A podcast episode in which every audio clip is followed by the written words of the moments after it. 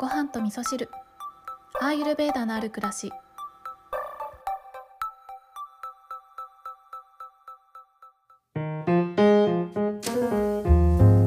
こんにちは。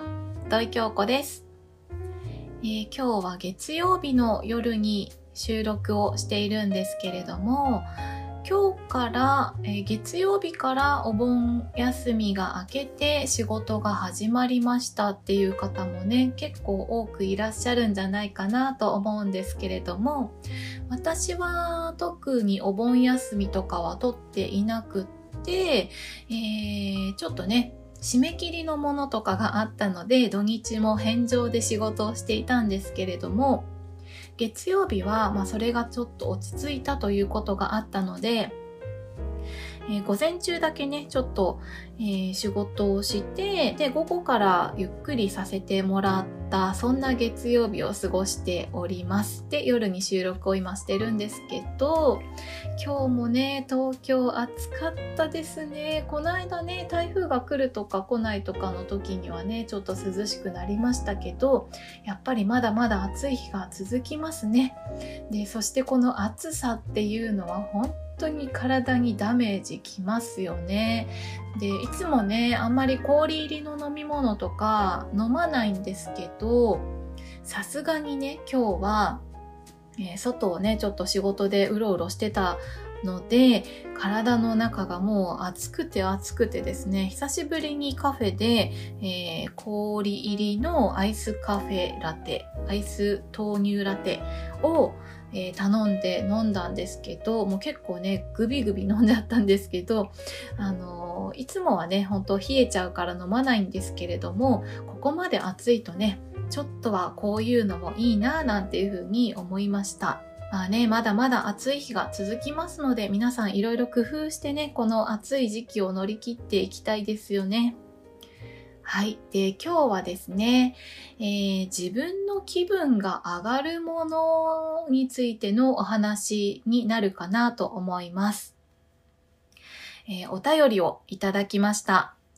ごはみそネーム、すずめさん。すずめさん、お便りありがとうございます。京子さん、こんにちは。毎朝起床のお供に楽しく聞いております。コンスタントな配信ありがとうございます。私はもともとカパちょっと多めの体質だと思うのですが、最近特に軽やかさが足りないなと感じています。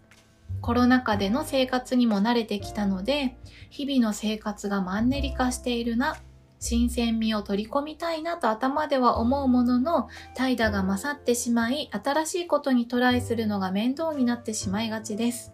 これはバータのエネルギーが少し必要なのかななんて思っているのですが、こんな時にアイルベーダ的におすすめの食べ物や行動があったらぜひ教えてください。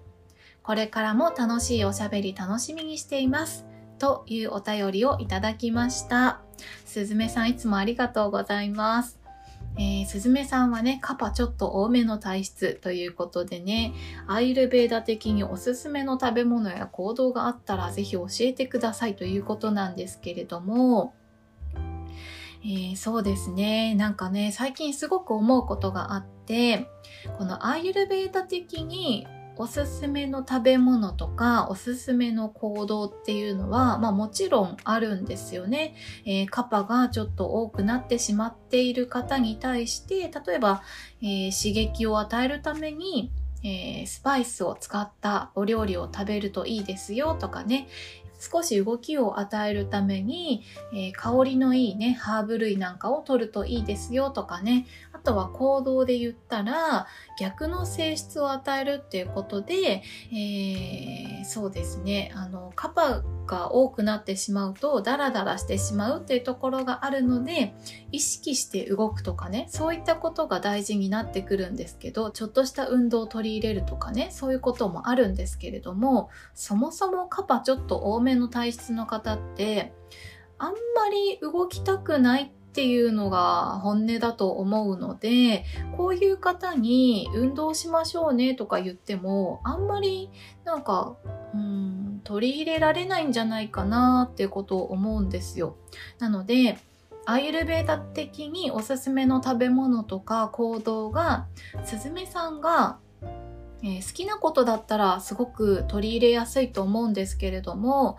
やっぱりね、ちょっと難しいなって思うところもあると思うんですね。あの、いやいややったりとか、いやいや食べたりするものって消化に良くないので、えー、自分がね、楽しいなって思うこととか、ワクワクするなって思うこととか、えー、とにかくね、気分が上がることを選んでいくっていうことが一番いいんじゃないかと私は思っていて、ちょっとへりくつみたいになっちゃうんですけれども、人生を楽しむためのアーユルベーダなので、えー、自分がね、楽しいなって思うことへのアンテナっていうのはとっても大切にした方がいいなと思ってます。はい。で、えー、その中で、すずめさんに今日おすすめしたいなって思ったのが、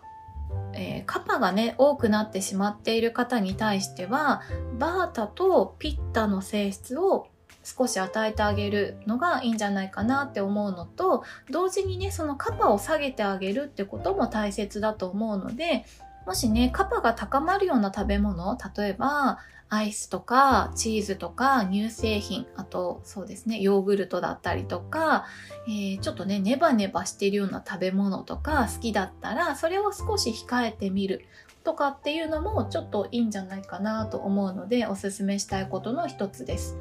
で、えっ、ー、と、取り入れる食べ物としては、そうですね、あの、刺激がちょっとあるものは、アユルベーダではスパイスがおすすめされますけれども、例えば、今の時期だったら、うん、そうですね。アイルベーダではスパイスがおすすめされていますけれども、スパイスはいろいろあるんですよね。そのインド的なスパイスもあれば、あとは日本のね、スパイスもありますよね。日本のスパイスというか、日本料理にも使われる、家庭料理にも使われるスパイスとして、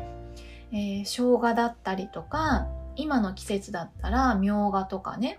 あとはネギとかもいいと思うんですよね。ネギだったりとか、そういったものを取り入れる、えー、特にね、暑い日が続いているので、おそうめんとかお蕎麦の薬味にね、そういったものを使ってみるとかっていうのもおすすめです。はい。あとね、行動に関してなんですけれども、行動はね、これ、怠惰が勝ってしまってる人にテキパキ動けっていうのは結構酷な話だと思うので、テキパキ動きたくなるテンション上がるようなことを、えー、仕掛けてみるっていうのがいいんじゃないかなって思っていてそれでおすすめなのが私もこれ時々やるんですけれどもお部屋のお掃除とか、お部屋の模様替えとか、えー、断捨離とかね、あとは、カーテンを変えてみるとかね、ベッドのベッドカバー、えシーツとか枕カバーとかね、そういったものをいつもと違う色とかに変えてみるとかね、そうやって、えー、目から入ってくるものを変えることによって気分が変わりますよね。で、この気分が変わるっていうのはまさにバータの性質が動いているっていうことになるので、バータの性質を与えてるのと同じになるんですね。で、えー、さらにそれが自分のねテンションが上がるようなものであればこのテンションが上がるっていうのも、えー、これはピッタの高まりになってくるのでバータとピッタ、えー、変化と刺激を与えるっていうことになってくるのでこのお部屋の模様替えとかねちょっと気分を変えるために断捨離してみるとかっていうのでテンションを上げていただいてそこでテンション上がっていただいたところでテキパキ動くみたいなそういう流れがいいんじゃないかなと思っておすすめの行動です。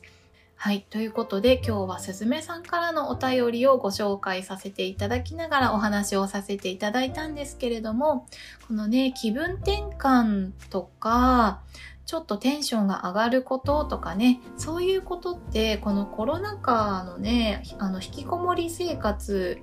をこういかに楽しく過ごしていくか乗り切っていくかっていう上ですごい大事なことになってくると思うので多分ね皆さんいろいろ工夫されてることあるのかなと思うので、えー、何かねこんなこと工夫してますっていうことがあればぜひぜひお便りで教えていただけると嬉しいです、えー、すずめさん参考になりましたでしょうか？なかなかねこのアーユルベーダ的なことを上手に取り入れていくのってやっぱりねあの自分が好きかどうかっていうことがすごくポイントになってくると思うんですよね。あの食べ物もそうなんですけれどもどんなに体にいいって言われているスーパーフードだったとしても自分が好きじゃないっていう感覚があるとそれを消化していくっていうのは難しくなってしまうので行動も一緒ですよね自分が好きだなとかね楽しいなとかワクワクするなっていうことをねすずめさんなりに選んでいっていただけたらと思います。すずめさんお便りありがとうございました、えー、今日も聞いていただきましてありがとうございます。